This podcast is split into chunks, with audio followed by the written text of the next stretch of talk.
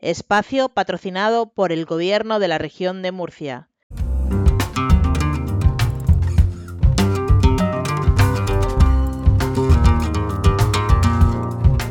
Hasta el rabo todo es toro, con Cándido Martínez y Manolo Guillén.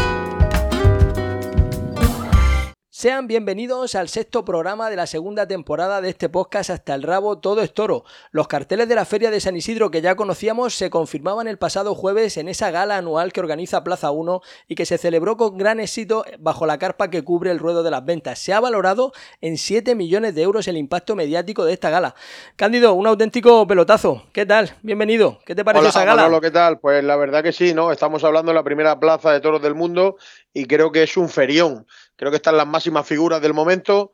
Y si me tuviera que quedar con algo, pues me quedo en la colocación tan extraordinaria de Borja Jiménez en la feria con tres tardes de relumbrón durante la feria de San Isidro. O sea que creo que dentro de los grandes carteles que hay, los grandes choques de figuras con figuras, creo que Borja Jiménez es de los toreros mejor colocados en la feria y habrá que darle la enhorabuena a su apoderado don Julián Guerra. La verdad que hay otros toreros que van a tantas o más tardes que Borja Jiménez. Va Alejandro Talavante con presencia en cuatro tardes en la Feria de San Isidro. Sebastián Castella con tres. José Mari Manzanares también va a hacer triplete, aunque reconocía en declaraciones en esa gala que no le hubiera importado, que le hubiera gustado haber actuado incluso en otra tarde más en, en San Isidro, pero el refuerzo y el tratamiento de máxima figura sin duda que ha sido para Borja Jiménez. Roca Rey parece que no termina de juntarse con demasiadas figuras. Ya no es solamente lo de Daniel Luque, Cándido. Son dos carteles eh, a los que está anunciado Roca Rey de máximo interés, pero al final parece que son dos carteles que el mayor refuerzo es Roca Rey, junto a Borja Jiménez también. Bueno, eh, Roca Rey eh, seguro que ha estado en los carteles que ha querido. Creo. Hombre, si ha, estado en los, si ha estado en los carteles que ha querido, queda ahí una franja muy clara. De parece como que no me junto con algunos. No, bueno, él mm, como máxima figura puede elegir dónde quiere estar, ¿no?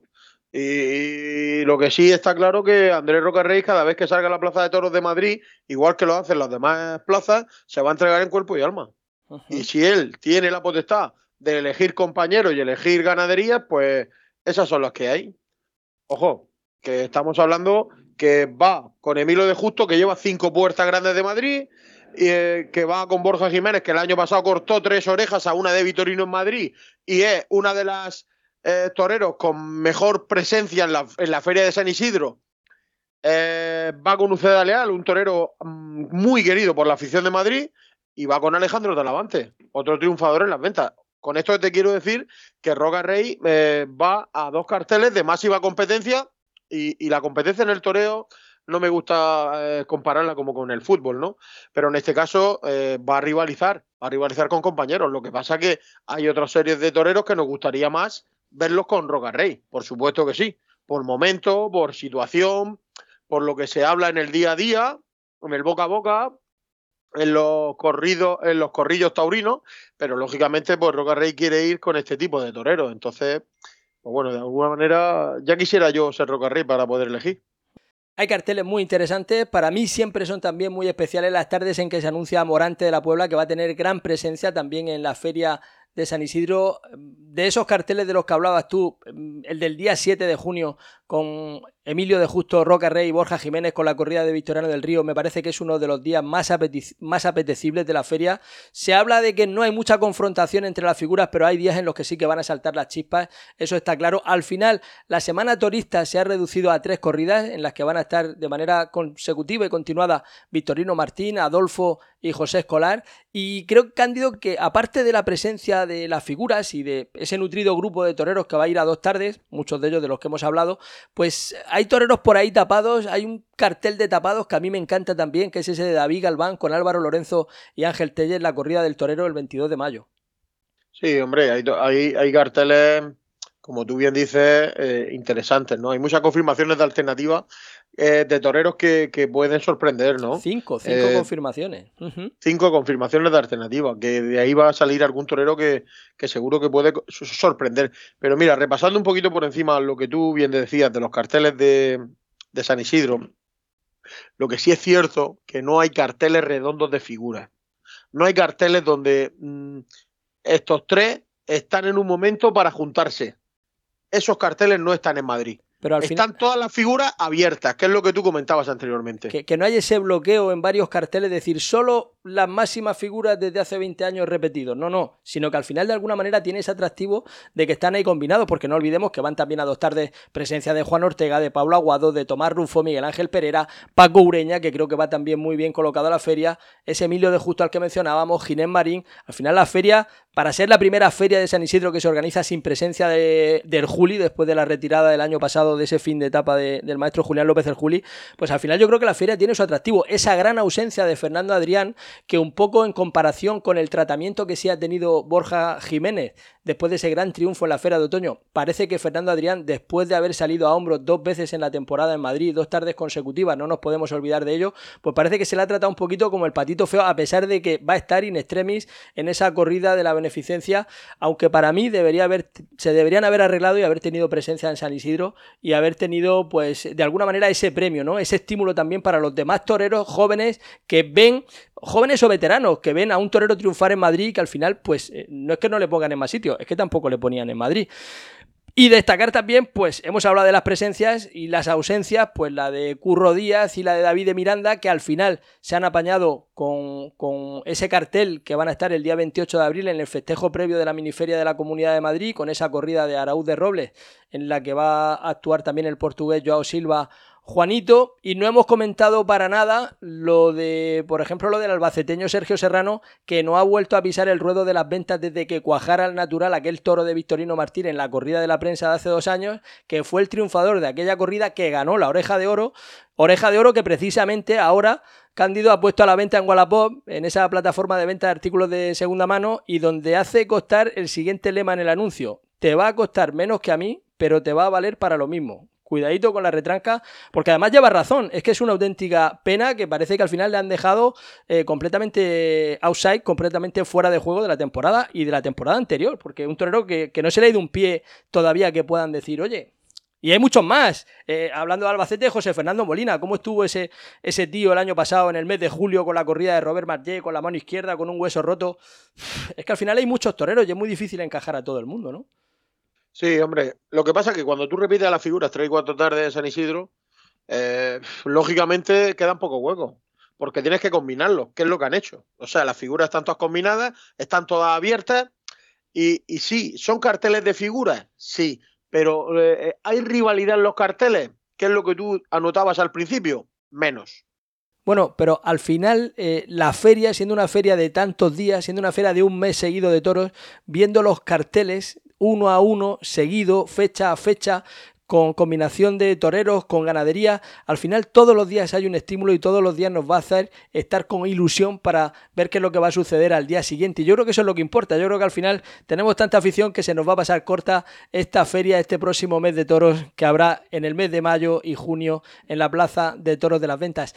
Pues de todas las muchas cosas que se dijeron en esa gala, magistralmente presentada por Ramón García y Elena Salamanca, a mí me pareció interesantísimo el mensaje de Isabel Díaz Ayuso, de la presidenta de la Comunidad de Madrid, del que hemos obtenido este pequeñísimo extracto porque no tiene desperdicio. Esta es la voz de Isabel Díaz Ayuso en la gala de la Feria de San Isidro. Recibiremos a los aficionados de toda España y a los que vendrán de otras partes del mundo mexicanos, colombianos, venezolanos, europeos, para que disfruten de Madrid y también de sus magníficos hoteles, restaurantes, tabernas, tascas musicales, teatros, tiendas, tablaos, terrazas, de sus calles, de su gente, de su oferta cultural y también su noche, la mejor del mundo. A todos ellos les invitamos a acompañarnos un año más, en la casa donde caben todos los acentos, donde se cruzan todos los caminos, donde todos celebramos estar vivos, activos y mezclados, iguales pero diferentes, castizos y mestizos. Esta semana recibíamos la buena noticia de la apertura de la Monumental de México tras 600 días cerrada, 42.000 aficionados que abarrotaron la plaza y disfrutaron de lo que el escritor mexicano Octavio Paz llamó poesía en movimiento. Aunque Lamentablemente, un recurso judicial ha vuelto a cerrarla. Y no conozco un lugar donde la prosperidad ni la libertad se hayan abierto camino tras cerrarse una plaza de toros. Todo lo contrario. Le ha seguido la sequía, el control político, el adoctrinamiento. ¿Quién frenará el afán autoritario mañana? Si hoy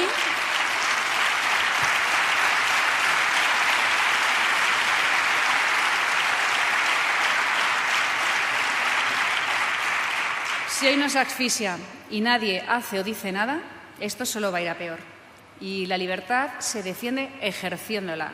Y por eso también estamos todos aquí hoy. Este San Isidro nos acordaremos de la afición mexicana, la catalana y de todos aquellos lugares donde la fiesta, por ser intrínsecamente española, que ese es el motivo, está siendo perseguida. Y a todos les esperamos con los, con los brazos abiertos en la Catedral Mundial del Toreo, porque esta es también su casa. Hay que ver, Cándido, qué bien estuvo la presidenta, ¿eh? Magistral, como siempre, doña Isabel Díaz Ayuso, porque mm, no se puede hablar más claro y más de verdad eh, lo que siente, cómo lo expresa y la tauromaquia se defiende de esa manera, hablando claro. Y el que no quiera ir, que no vaya, pero que no prohíba nada. La libertad, lo que siempre hablamos.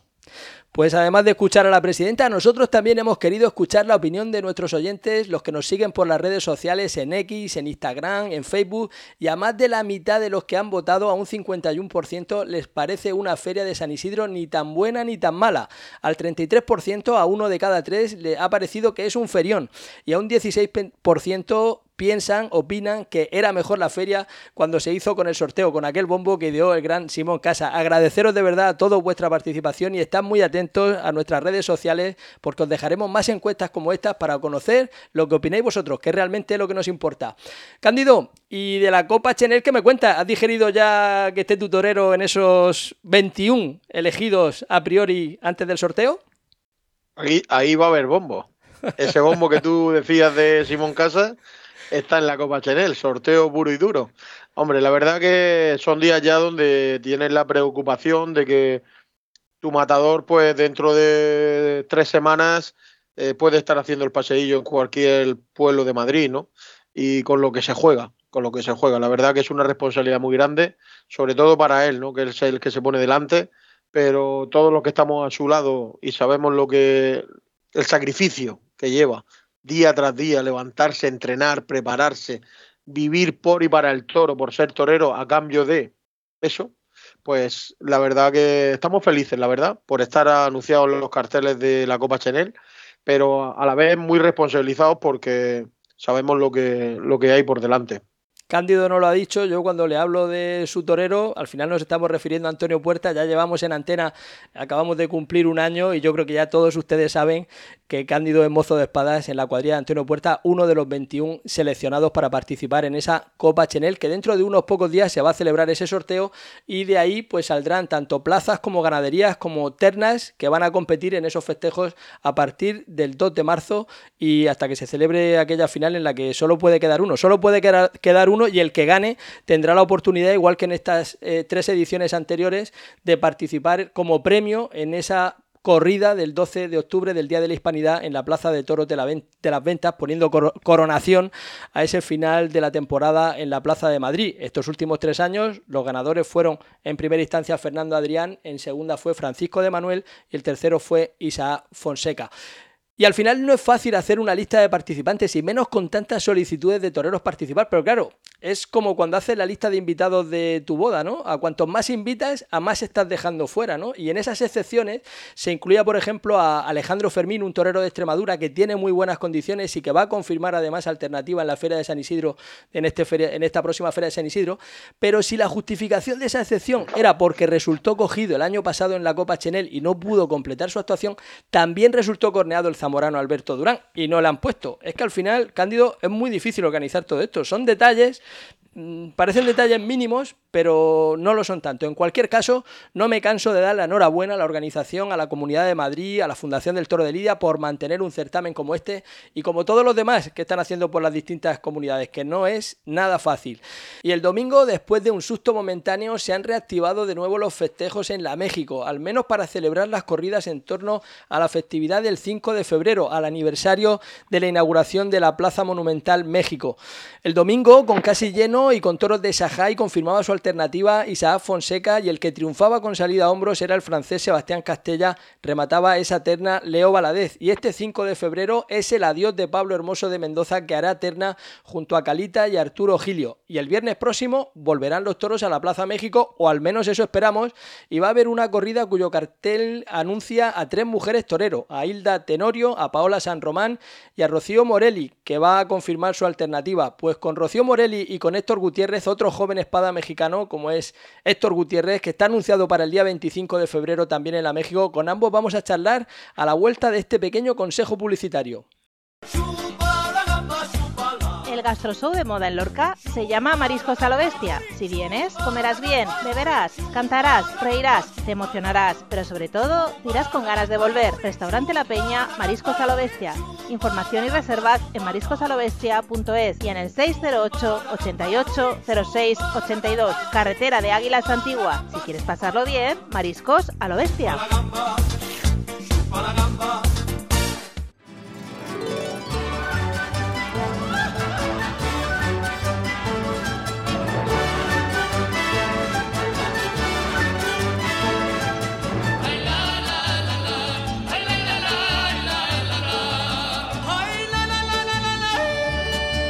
Volamos ahora hasta México, hacemos conexión internacional y saludamos ya a nuestros próximos invitados, que no son otros que la matadora de toros Rocío Morelli y el matador de toros hidrocálido Héctor Gutiérrez. Rocío, ¿qué tal? ¿Cómo estás? Bienvenida a este podcast. Hola, ¿cómo estás, Manolo? Encantada de estar hoy con ustedes por aquí. Igualmente, Héctor Gutiérrez, Conexión Mexicana, ¿qué tal? ¿Qué tal, Manolo? Con el gusto de saludarte. Un auténtico honor para nosotros poder recibiros, Cándido. Dos toreros mexicanos con muchas posibilidades y que van a marcar los próximos días, los próximos festejos de la Plaza México, Cándido. Pues sí, la verdad que, bueno, a Rocío Morelli no se lo están poniendo fácil. Entre Colombia y México, con las prohibiciones de los gobiernos, pues la verdad que, no está siendo nada fácil el poder torear. Y Héctor, pues estamos deseando de, de verlo desplegar esa tauromaquia tan personal y tan, y tan especial que tiene. Rocío, por orden de riguroso cronología en los carteles, tú estás anunciada para el próximo viernes para confirmar tu alternativa. ¿Cómo lo llevas? Pues bien, mira, es un, día que llevaba esperando mucho tiempo y ya llegó de sorpresa sin esperarlo. Entonces, nada, lo va a disfrutar muchísimo. Eh, la Plaza México, pues es la plaza más grande del mundo. La veo diario porque entreno allí, entonces me hace mucha, mucha ilusión poder hacer el paseillo el, el próximo viernes y con ese temor ahí oculto detrás, latente, de que pueda haber una nueva prohibición. E igual que sucedió la semana pasada, pues que os tenga un poquito con el alma en vilo. ¿Cómo se lleva estar entrenando, estar uno mentalizándose, estar preparándose de cara a actuar en una plaza tan importante y de tanta repercusión como la Plaza México, y más para vosotros, el, estar ahí con, ese alma en vilo, ¿no? De, de pensar que se pueda suspender. Sí, pues la vez pasada cuando salió la noticia de que le habían vuelto a, prohibir, bueno, habían hecho un, cierre. Eh, entonces yo estaba en el campo y la verdad que fue una noticia muy, muy mala. Fue un bajón emocional horrible. Gracias a Dios lograron solucionar todo y bueno, esperamos, confiamos que ya no puedan volver a, meter algún amparo y, y volverla a cerrar, que, que bueno, que ya de aquí al viernes son cuatro días. Y tú, Héctor, tú estás anunciado para el 25 de febrero. Tú ya confirmaste hace dos años, dejaste muy buen sabor de boca y después de, esa, de ese desierto, de esa sequía de festejos en la Plaza México, pues vas a volver a pisar ese albero tan añorado y tan querido. El 18, el 18 yo estoy en la México, el 18 de febrero, con Maestro Talavante y Payo. La verdad que pues es un cartel que me hace mucha ilusión, es una arma ahora mismo que tengo para capitalizar muchas oportunidades y para abrirme el panorama no solo en México, sino también en España, que es lo que me gustaría. Te estaba yo poniendo una semana más de margen de entrenamiento. ¿En qué punto está Héctor Gutiérrez, que dejaste tan buen sabor de boca aquí para los aficionados hispanos en la península ibérica con aquellos triunfos que tuviste como novillero en Calasparra, recuerdo, con una novillada grandísima y serísima de Valdellán. También te recuerdo en Villaseca de la Sagra con aquella otra de Cebada Gago. ¿Qué tal? ¿Qué es de Héctor Gutiérrez? ¿Cuándo va a volver por España? Pues yo espero el año que viene, es mi ilusión, pero sin antes, primero prefiero pasar un invierno allá, prepararlo bien, hacerme la embestida del toro español, que creo que es otra exigencia distinta y otra embestida. Y bueno, esa es mi ilusión, ¿no? Poder estar el año que viene y buscar confirmar el Madrid, pero primero echar un buen invierno para llegar bien preparado. Rocío, tú vienes de un percance muy duro en, en, el ojo, en el ojo derecho. ¿Cómo llevas esa recuperación de ese percance en el párpado? Acabas de reaparecer hace escasos días. Sí, fue hace cuatro meses el percance en Zacatecas. Este, ahí la llevo, voy recuperándome poco a poco. La verdad que fue muy rápido, fue a punta de voluntad y querer. Y tienen que hacerme un par de cirugías más. Se programó para el 15 de febrero la siguiente cirugía. O sea que toreas en la México, sales a hombros en el curso de insurgentes y después al quirófano. Así, ojalá Dios te oiga. oye, Básicamente es así. Oye, ¿cómo se enfoca torear un festejo solamente con compañeras, ¿Se entrena solamente con, matadoras de toros, en vez de competir con, matadores, con, con, chicos, con toreros? Pues aquí en México es muy común que existan este tipo de carteles. Ya había toreado uno con seis toreras en Autlán de la Grana. Eh, también en provincia bastantes veces he tenido que alternar con compañeras y yo creo que es igual, ¿no? Es igual que con los hombres y, y bueno, pues espero que a las tres nos vaya muy bien y poder abrir ese mismo cartel en muchas plazas. Y pues en una plaza importante es la primera vez que alterno con, con ellas. En Cali, en Manizales, sí he alternado con hombres, con compañeros. ¿Habéis toreado juntos alguna vez eh, Rocío y Héctor o el primer paseo juntos ha sido aquí en este podcast? Sí, en este podcast. He toreado con el hermano, con Nicolás. Sí, porque Héctor además, eh, en su familia hay varios matadores de toros. Cuéntanos, Héctor. Mi hermano, mi hermano es, el, es matador, es mayor que yo, me lleva tres años de edad y creo que también tres o cuatro de alternativa. Y sí, gracias, tengo la suerte de tener un hermano en casa torero, pero sí, con Rocío nunca he tenido la suerte de alternar, ojalá sea pronto. Oye, y vosotros como jóvenes profesionales de la tauromaquia en México y ciudadanos también de México, mm, bueno, tú Rocío eres panameña, tú Héctor naciste en Aguascalientes, pero me refiero, mm, viendo un poco la coyuntura en general, ¿veis que ahora mismo lo más importante de que hay que ocuparse en México, Distrito Federal, en la actualidad, es precisamente estas prohibiciones de la tauromaquia? ¿O a vosotros como jóvenes taurinos, como jóvenes profesionales de la tauromaquia, qué entendéis que sería lo primero de lo que se tendrían que ocupar antes de todo esto los gobernantes? Pues, Yo creo que es una tesitura difícil. Perdón, perdón. No, no, una tesitura difícil. Es que estamos en conexión internacional. Esto mm, está saliendo muy bien, eh, el sonido. Cuéntanos, Héctor. Claro, pues yo creo que es una tesitura difícil por muchas razones, ¿no? Imagínate, como bien comentaba Rocío, que estaba, yo también estaba en el campo cuando me enteré de la prohibición y ahora mismo es la única corrida que tengo en puerta, entonces prácticamente llevo una preparación pues ya de mucho tiempo atrás, campo, toros a puerta cerrada, muchas horas de entrenamiento y ver que en una en 15 minutos te echan para atrás toda la ilusión de todos estos meses atrás te revientan, ¿no? Te quitan las ganas de todo y te dejan una tristeza enorme. Entonces creo que es algo que sí debemos de poner, yo creo que todo nuestro granito de arena y dejar que nos que nos estén golpeando tan fuerte y que nos estén cerrando plazas así sin ninguna razón. ¿Y tú, Rocío?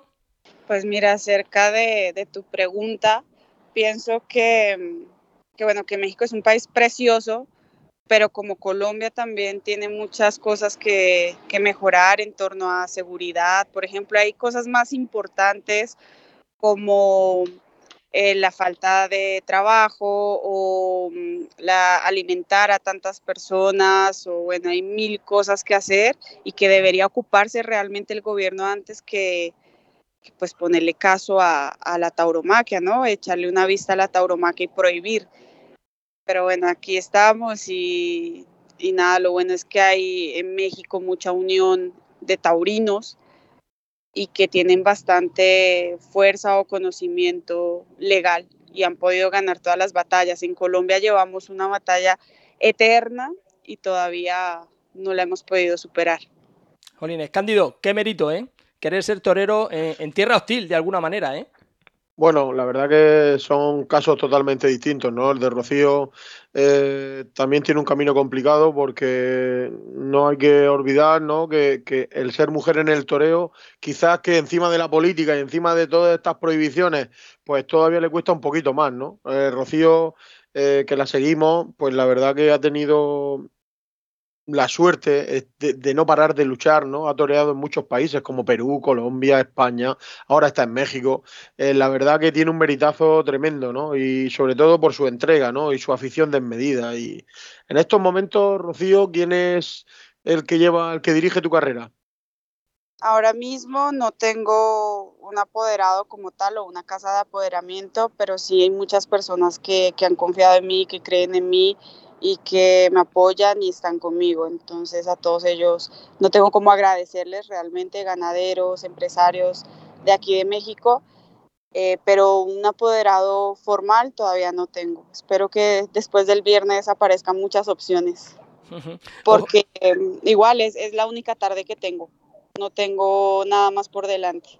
Jolines, pues como, dicen, como dicen los antiguos, ahí es donde se ganan los contratos, en la plaza. Esa es la mejor manera y el mejor apoderado, tu espada y tu muleta.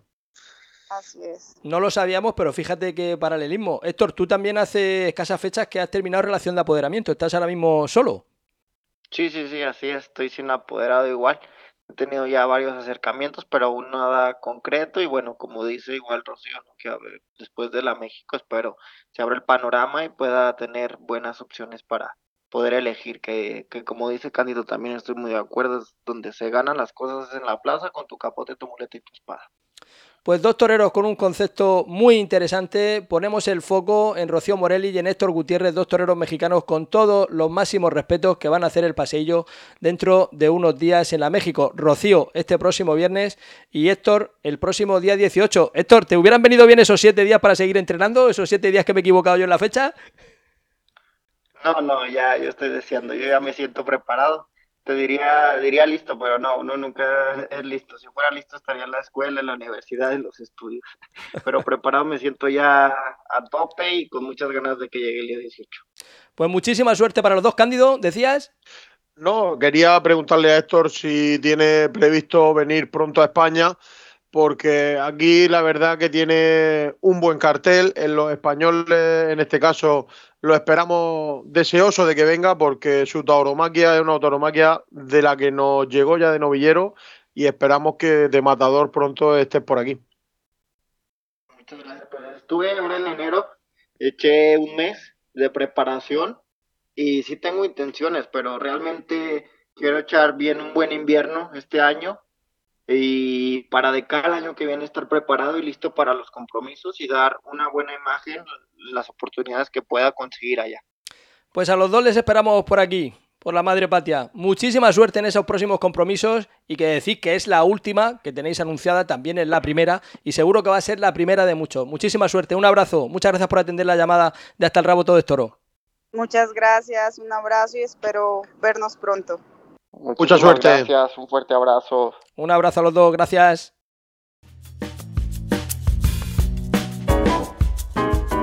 Carnicería, charcutería, El Fraile Pequeño. Esencia de tradición desde 1972. Especialidad en embutido casero. Calle Ortega y Gasset 3, en Blanca, Murcia. Teléfono 968-778-555. Carnicería, charcutería, El Fraile Pequeño.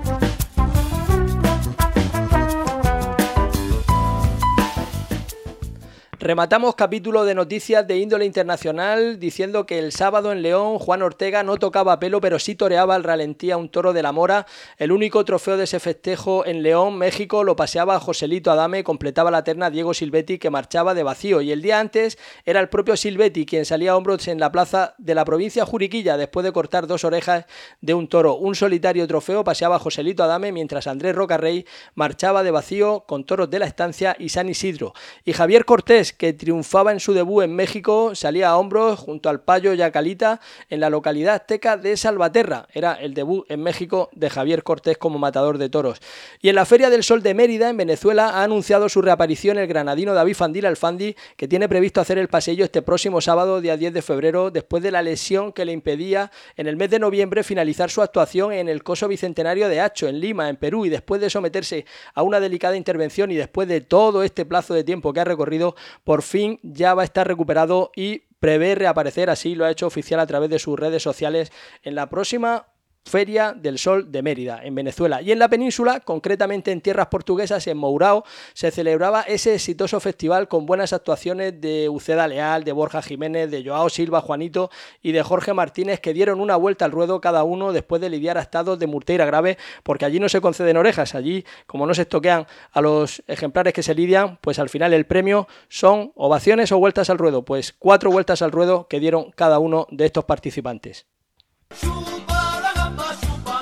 Gastroshow de moda en Lorca se llama Mariscos a lo Bestia. Si vienes, comerás bien, beberás, cantarás, reirás, te emocionarás, pero sobre todo dirás con ganas de volver. Restaurante La Peña, Mariscos a lo Bestia.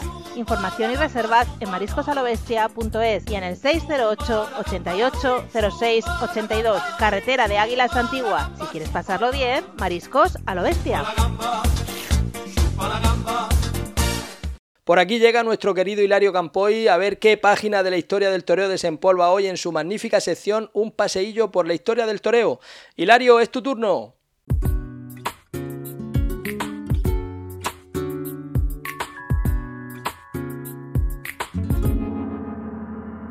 ¿Qué tal? Manolo Cándido Boris, oyentes.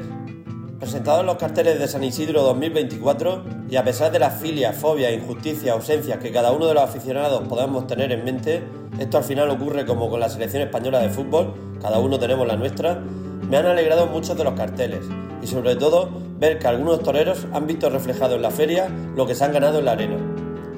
Y uno de esos carteles es el de Miura, y especialmente por dos de los toreros que componen dicho cartel. Uno de ellos, Juan de Castilla, del que ya hablamos la semana pasada, y el otro un torerazo de los pies a la cabeza, y con una vergüenza torera que ya la quisieran muchos. Rafael Rubio Luján, al que yo llamaría Rafaelazo.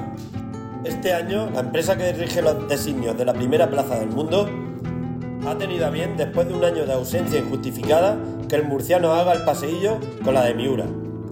Esta ganadería es un mundero duro y con la que Rafael se las ve un día sí y otro también, y si no es esta, pues es otra ganadería que también puntúa alto en la escala de dureza de Moss, quizás no se encuentre en su mejor momento.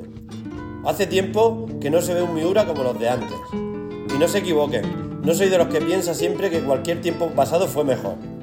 Bueno, en algunas cosas sí, y en este caso también. Últimamente lo que viene de Zaraiche a mí personalmente no me gusta. Parado, soso, a veces mandan hasta muruchadas. Y lo que es peor, a veces sin ni tan siquiera peligro. Bueno, tomen este último comentario con toda la prudencia del mundo. Quiero decir, sin el peligro abrumador que los Miura siempre han derrochado. La leyenda negra de Miura, ahí está, es sobrecogedora. Me contaba un matador de toros, hoy gran torero de plata, y que solo se enfrentó una vez a este hierro, que la presión de saber que eran Miura le pudo mucho antes de la corrida. A nivel anímico, de no comer, no dormir, y las cosas por su nombre. Eso se llama miedo. Luego en la plaza ya no hay lugar para excusas, y enfundado en el traje de luces le cortó una oreja. Pero las fatigas que normalmente estos superhéroes pasan antes de torear se acrecientan con este hierro. Pero volviendo a lo que es hoy, Miura ha cambiado. Y a pesar de que los ganaderos afirman que la consanguinidad no es un problema en la ganadería, puesto que existen como especie de subganaderías dentro de la matriz y por ahí refrescan, ojalá que no, pero parece que se le está viendo el tope. Y sobre todo ya no el tope, sino que Miura ya no parece Miura. Si hasta en el 2023 se indultó por parte de Saúl Fernández un toro de esta mítica ganadería, ¿qué pensaría si levantara la cabeza el ganadero Miura que se tiró tres noches sin dormir porque según le contaron, Belmonte durante una faena había tocado un pitón de uno de sus toros? Aún así, Servidor siempre esperará con interés y con la mayor de las admiraciones a este hierro, que contra viento y marea quieren mantener su identidad y pureza dentro de lo bravo. Aunque ya saben ustedes que de vez en cuando aparece un cárdeno en la ganadería de Miura, porque según cuentan las malas lenguas, algo de Saltillo lindaba con la finca de Miura, y a veces algún semental de esa procedencia parece ser que saltaba y se daba una vuelta por la vacada de Zaraiche. No pudiera ser un mal refresco, aun en detrimento de la pureza, pero lo que está claro que alguna solución se ha de poner, sobre todo para que Miura vuelva a ser Miura. Señoras y señores, tomen nota y hasta el próximo paseillo.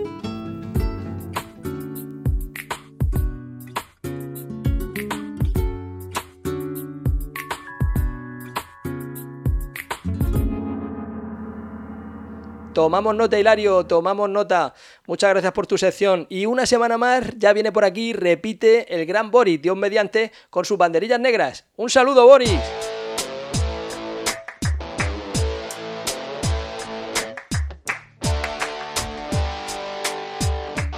Manolo Cándido Hilario, radioyentes. Lo primero, todo mi apoyo al sector primario. Sí, sí y punto. Esos ganaderos, esos pescateros y esos agricultores con dos bemoles, que ya está bien, hombre. Y sí ha de haber toros en la México, ¿qué pasa? No entiendo eso de que una jueza pueda hacer y deshacer. Y viendo las imágenes de los violentos, muy violentos, con mazas, picos, uno se pregunta, ¿y la pasma? Buena fama tiene la pasma mexicana, pues no se le ve de ahí dando hostias a esa gentuza, que eran más de 100, pero no se la ve. Qué raro, ¿no? Piensa mal y acertarás, algo no cuadra. Respecto al toro vivo que se dejó Rocarrey, Espero que sea un aliciente para que mejore su show y lo enfoque ya en ponerse a torear en vez de esos pases por la espalda y demás parafernalia. No negaré que tengo interés en verlo con los vitorinos en Sevilla, ¿eh? A ver qué vitorinos son. Que me acuerdo aquellos de Morante y el Cid en el 2007 y eran vitorines. Pero bueno, hablando de carteles, los de San Isidro en Madrid no me parecen muy allá. Mejores que los del año pasado, sí, ¿eh? Los más atractivos los sigo viendo los de las ganaderías duras y me falta Saltillo que decían que iba. Los que sí que me parecen más que aceptables son los de Cuadri y Pedraza en Domingo de Resurrección y Ramos. Que no sé qué demonios hacen ahí en Domingo de Resurrección y Ramos y no están en San Isidro. Mi no entender. ¿Y qué pasará con Ferrera? De abrir carteles a las figuras a verse en estos menesteres. Por mí encantado, ¿eh? Jesús María José. La que gana es la, la tauromaquia y la afición. El mandaloriano le diría, este es el camino. Por cierto, Alcurrucén y Vitoriano del Río tienen dos tardes en Madrid. No sé si en San Isidro, el Memorial o el Copetín, pero seré políticamente correcto. Me parece una ez. Y Pedraza también tiene dos. No me parece tan ez, pero vamos a radioyentes. ¿No molaría más tres ganaderías distintas? Yo os las digo, no os preocupéis. A ver qué os parece. Pala, Dolores Aguirre y Saltillo. A que ahora se ve el menú con chuletón y bogavante y champán, ¿eh? y nos alegramos un montón porque puerta vaya la Copa Chenel, ¿eh? Ese cándido. Ojalá le toque una ganadería de esas que arrean con nobleza encastada. Ojalá haya suerte, hombre. Porque os recuerdo que la peli de Borja Jiménez comenzó en la Copa Chenel con un toro de quintas que arreaba lo suyo en un día de vendaval. Radioyentes, sector primario, todo mi apoyo y espero que el vuestro también. Cándido Hilario Manolo, Dios mediante.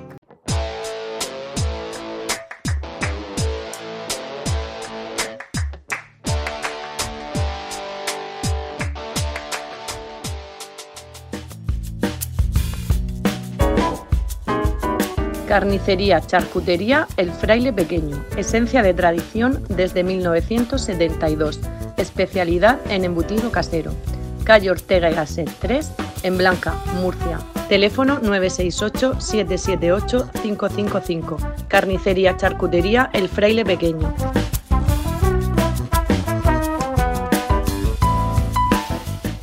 Nos ocupamos ahora de otros asuntos. Cándido parecía que no iba a llegar nunca, pero ya empieza la temporada española. Ya tenemos ahí Valdemorillo este fin de semana con esos carteles en los que el día 9, novillada con caballos, con novillos de la cercada para Ney Romero, Ismael Martín y Samuel Navalón. El sábado 10 con toros de Núñez del Cubillo para Alejandro Talavante, Juan Ortega y Ginés Marín. Y el domingo 11 de febrero con toros de Alcurrucén para Miguel Ángel Pereira, Paco Ureña y García Pulido que va a tomar la alternativa. ¿Qué te parecen, Cándido? Carteles de Valdemorillo? Bueno, bastante bien, ¿no? Que una feria como Valdemorillo, Zúñiga la haya puesto en la máxima categoría de toreros. Pues si recordamos unos años atrás, eh, la verdad que lo que ha hecho Carlos Zúñiga ha sido darle una categoría indiscutible a la Feria de Valdemorillo, donde ya se quieren apuntar las figuras, ¿no? De hecho, pues los carteles que tú has nombrado, ¿no? Con toreros que van a estar en San Isidro y una feria de mucho interés. Carlos Zúñiga y Víctor Zavala con la sociedad Pueblos del Toreo. Y la verdad que lo que tú dices, al final todo el mundo quiere estar en Valdemorillo, las entradas han mejorado muchísimo con respecto a lo que había años atrás, de alguna manera le han dado ese impulso. Lo que es una pena es que al final parece que hay toreros que están necesitados de ese tipo de escenarios y que al final pues se tienen que conformar con otros que tampoco están mal, porque por ejemplo el que esté anunciado en la Copa Chanel, pues le da un poco igual estar anunciado en la Feria de Valdemorillo o no. Y parece de alguna manera que oficialmente no empieza la temporada hasta que no lleguen las ferias de Valencia, la Feria de Castellón, después parecerá que no es oficial todo esto hasta que no llegue el domingo de resurrección, pero la verdad es que ya estamos metidos en harina. Y carteles de nuevos festivales que se van a celebrar en Almería el 13 de abril con ganado de la Palmosilla, a caballo abrirá el festejo la rejonadora Lea Vicens y a pie van a actuar el Fandi, Cayetano, Miguel Ángel Pereira y Jorge Martínez y también los novilleros Fran Lupión y Blas Márquez. Y para el 7 de abril la vigésimo sexta edición del Festival Granada Down con ejemplares de la Casa Matilla para el rejonador Sebastián Fernández y a pie de nuevo el Fandi, Castella, Manzanares, Alejandro Talavante y el novillero Pablo Maldonado. Y cuando veo anunciarse este tipo de festivales, no puedo dejar de acordarme de esa época gloriosa en que se celebró durante 25 años consecutivos el festival a beneficio de la Asociación Española de la Lucha contra el Cáncer en Murcia, y que contaba con el respaldo de primera mano del empresario murciano Ángel Bernal y con todas las figuras del toreo que hicieron gala de su solidaridad en este festival y de toda la sociedad murciana que participaba de él y cómo se involucraban todas las juntas locales de la asociación de toda la región de Murcia para acudir a los toros, para llevar al vecino, para llevar al familiar. Y es una pena que ahora se haya perdido ese festival, que no se celebre porque algún lumbreras de los que dirige la asociación a nivel nacional no quiere que les llegue un euro de solidaridad del toreo. Como ellos dicen, no quieren un euro manchado de sangre. Pues gracias a esos euros hay que recordarles que en Murcia, pues todo lo que han recibido durante estos 25 años, se construyó un magnífico edificio para atención de los que sufren, han sufrido o sufrirán esta maldita enfermedad. Mucho ánimo desde aquí a todos ellos y a todas sus familias y a los dirigentes de la asociación, por favor, háganselo mirar un poquito, Cándido. Se desplazaba mm, gente de toda la región de Murcia, autobuses fletados por la asociación. La asociación todos los años eh, en este caso don Ángel Bernal, le daba su talón con el dinero que habían ganado para la asociación exclusivamente. Todos los toreros iban eh, actuando por los mínimos estipulados para que todo lo que sobrara fuera para la, asociación. Pero es que hace poco, comentándolo con los de la Asociación de la ELA de Murcia, decían que no, que ellos tampoco querían festival de taurino. O sea, estamos viviendo eh, unos momentos en España trama, vamos, mm, muy difíciles, muy difíciles porque mm, no, estamos, no estamos teniendo la libertad de hacer las cosas como se han hecho toda la vida. Nadie hace nada malo a nadie por organizar un festival taurino donde los toreros se juegan la vida a cambio de ayudar. Cuando hay un, un niño malo en un pueblo, siempre los toreros han dicho, señores, vamos a hacer un cartel con los amigos toreros, con ya han organizado un festival para esa familia, ayudarle a pagar la enfermedad de ese, familiar. Si algo hay en el toreo es solidaridad, entre otras muchas cosas. Entonces, eh, estamos hablando de cosas que, se nos van un poquito de las manos. Y comentarte una cosa, Manolo. Sobre el Festival de Almería eh, hay un torero que va a actuar, que es mi debilidad, que se llama Blas Márquez, que este fin de semana he tenido la suerte de verlo en un vídeo en el campo y me ha encantado. Ojalá y Dios quiera que tenga mucha suerte y pueda disfrutar de su Almería del alma, porque sé que tanto su padre como su tío Pepe y Blas eh, lo van a disfrutar igual que él. No, no, pero es que además lo que estás diciendo yo lo he visto también por redes sociales y estuvo con una heralita con la mano izquierda. Sensacional. Sensacional. Hay que prestar atención a este tipo de toreros jóvenes. Desde aquí hacemos un llamamiento para poner el foco en todos ellos y ahora mismo en especial en el almeriense de la Escuela de Jaén, Blas Márquez. Y lo que tú decías, Cándido, con la que está cayendo y el mérito que tienen las peñas y los clubes de seguir organizando actividades en torno a la fiesta de la tauromaquia para promociones. El Club Taurino de Calahorra es uno de ellos.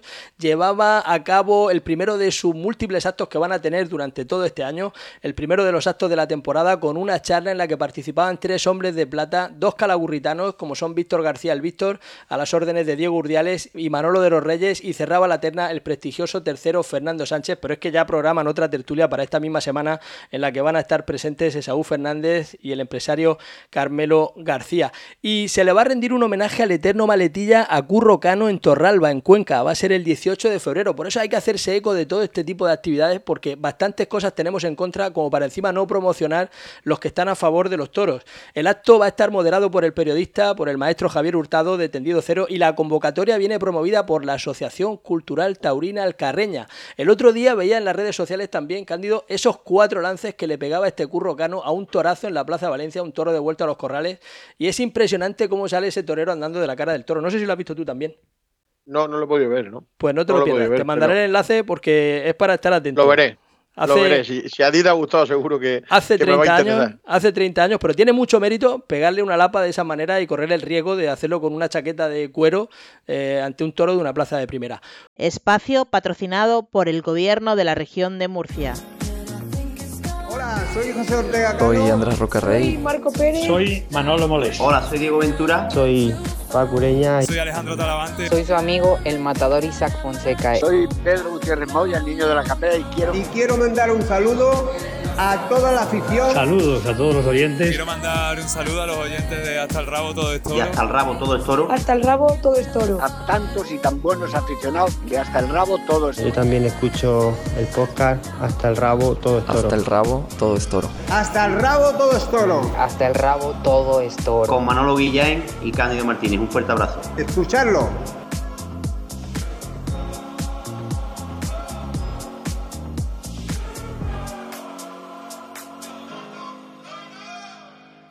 Y en la recta final de este programa, como es habitual, nos ocupamos de las noticias de la región de Murcia.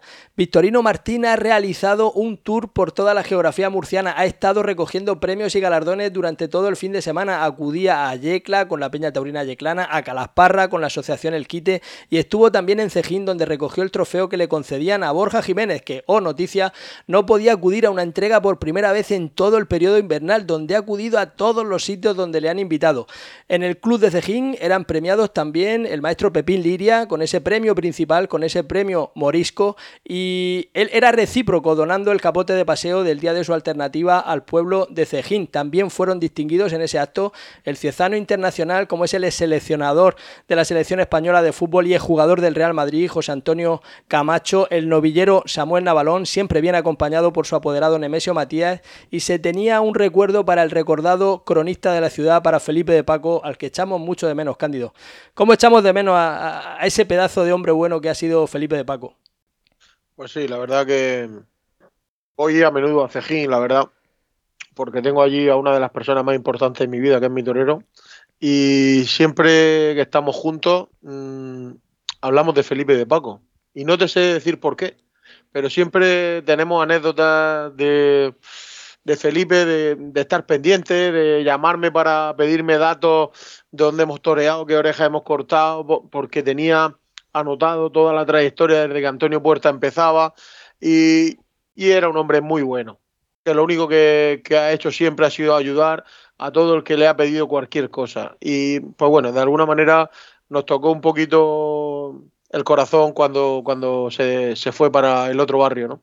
Felipe de Paco, gran persona, gran conista, gran crítico local, ocupado, como bien dices, Cándido, de las biografías, pues eh, yo creo que de todos los toreros de Ginero, es el biógrafo de la Plaza de Toros centenaria de Cejín, es el biógrafo del maestro Pepín Liria y bueno, pues esa biografía de Antonio Puerta se ha quedado inconclusa, pero no dejamos de acordarnos de una persona tan buena y tan entrañable como Felipe de Paco y desde aquí un abrazo para Lucía, para su viuda y también para sus hijos. Y este martes, el día 6, es día de martes en el Real Club Taurino de Murcia y se anuncia una cumbre flamenca, cumbre flamenca que va a estar dirigida por nuestro querido y gran flamencólogo Luis Terry. Habrá que estar muy pendiente de lo que hace el orquino Luis Terry con su poesía y con el sonido de su guitarra de fondo. Este fin de semana, Cándido, la ganadería yeclana de Nazario Ibáñez era escenario de la inauguración del curso de la Escuela Taurina de Alicante, al frente de la que está el matador Francisco José Palazón. Y el jueves 22 de febrero, los hermanos Sánchez Parra, nietos e hijos de los doctores de la Plaza de Toros de Murcia, van a donar la colección de todos los partes médicos que su padre y su abuelo firmaron como responsables del equipo médico de la condomina. Los van a donar al archivo de la región de Murcia, donde van a ser digitalizados y y puestos a disposición de todo aquel que desee acceder a ellos desde Murcia y desde cualquier punto del mundo. Un poco como nosotros con este podcast, que lo hacemos desde Murcia, para todos ustedes que lo escuchan desde donde lo deseen y a la hora que lo deseen, se encuentren donde se encuentren. Nos lo cuenta en esta pieza con la que vamos a concluir este programa el propio Fernando Sánchez Parra. Cándido, ya no hay tiempo para más. Pues aquí nos veremos la semana que viene hablando de toros, que es lo que más nos gusta, Manolo. Y a todos ustedes agradecerles la atención que nos han prestado. Les dejamos con Fernando Sánchez Parra en esta pieza que hemos elaborado. Sean felices.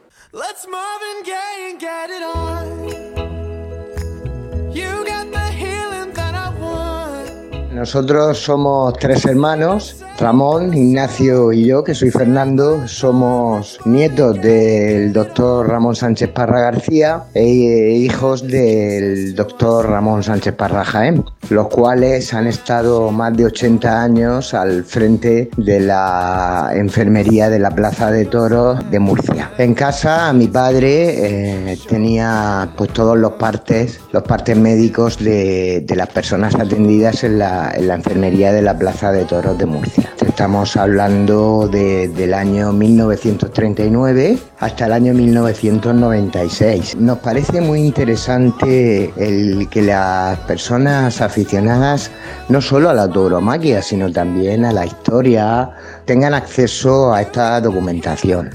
Es una documentación que a cualquier estudioso de la tauromaquia, cualquier estudiante de medicina que esté realizando algún trabajo sobre cirugía taurina, por ejemplo, cualquier aficionado que esté escribiendo un libro sobre la biografía de algún torero, en definitiva, cualquier persona dentro del mundo de la cultura, de la historia o de la afición taurina, pues tenga acceso a, a las personas que han sido atendidas en en la enfermería de la plaza, ¿no? Muy curioso, pues la cantidad de personas que no siendo toreros eran atendidos en la enfermería, de guardias de seguridad, monosabios, mulilleros, personal de plaza, espectadores, vendedor de gaseosa, toreros cómicos, por supuesto, toreros murcianos, pues imagínate, Ortega Cano, Pepín Liria, Pepín Jiménez, Manolo Cascales padre, Manolo Cascales hijo, Antonio Mondeja, Rafaelillo, yo qué sé, pues todos, prácticamente todos han tenido,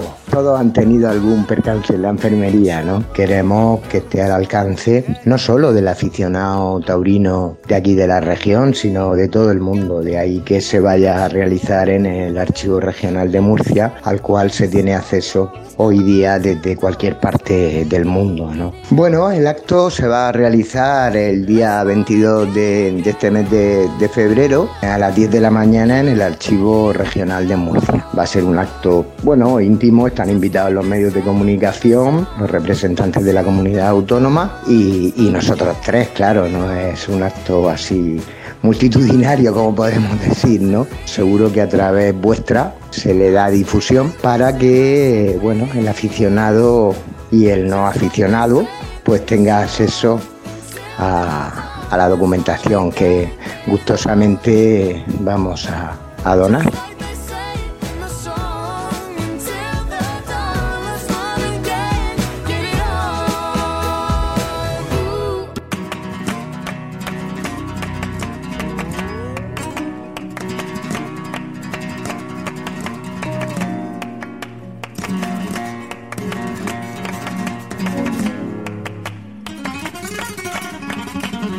Hasta todo es toro, con Cándido Martínez y Manolo Guillén. Espacio patrocinado por el Gobierno de la Región de Murcia.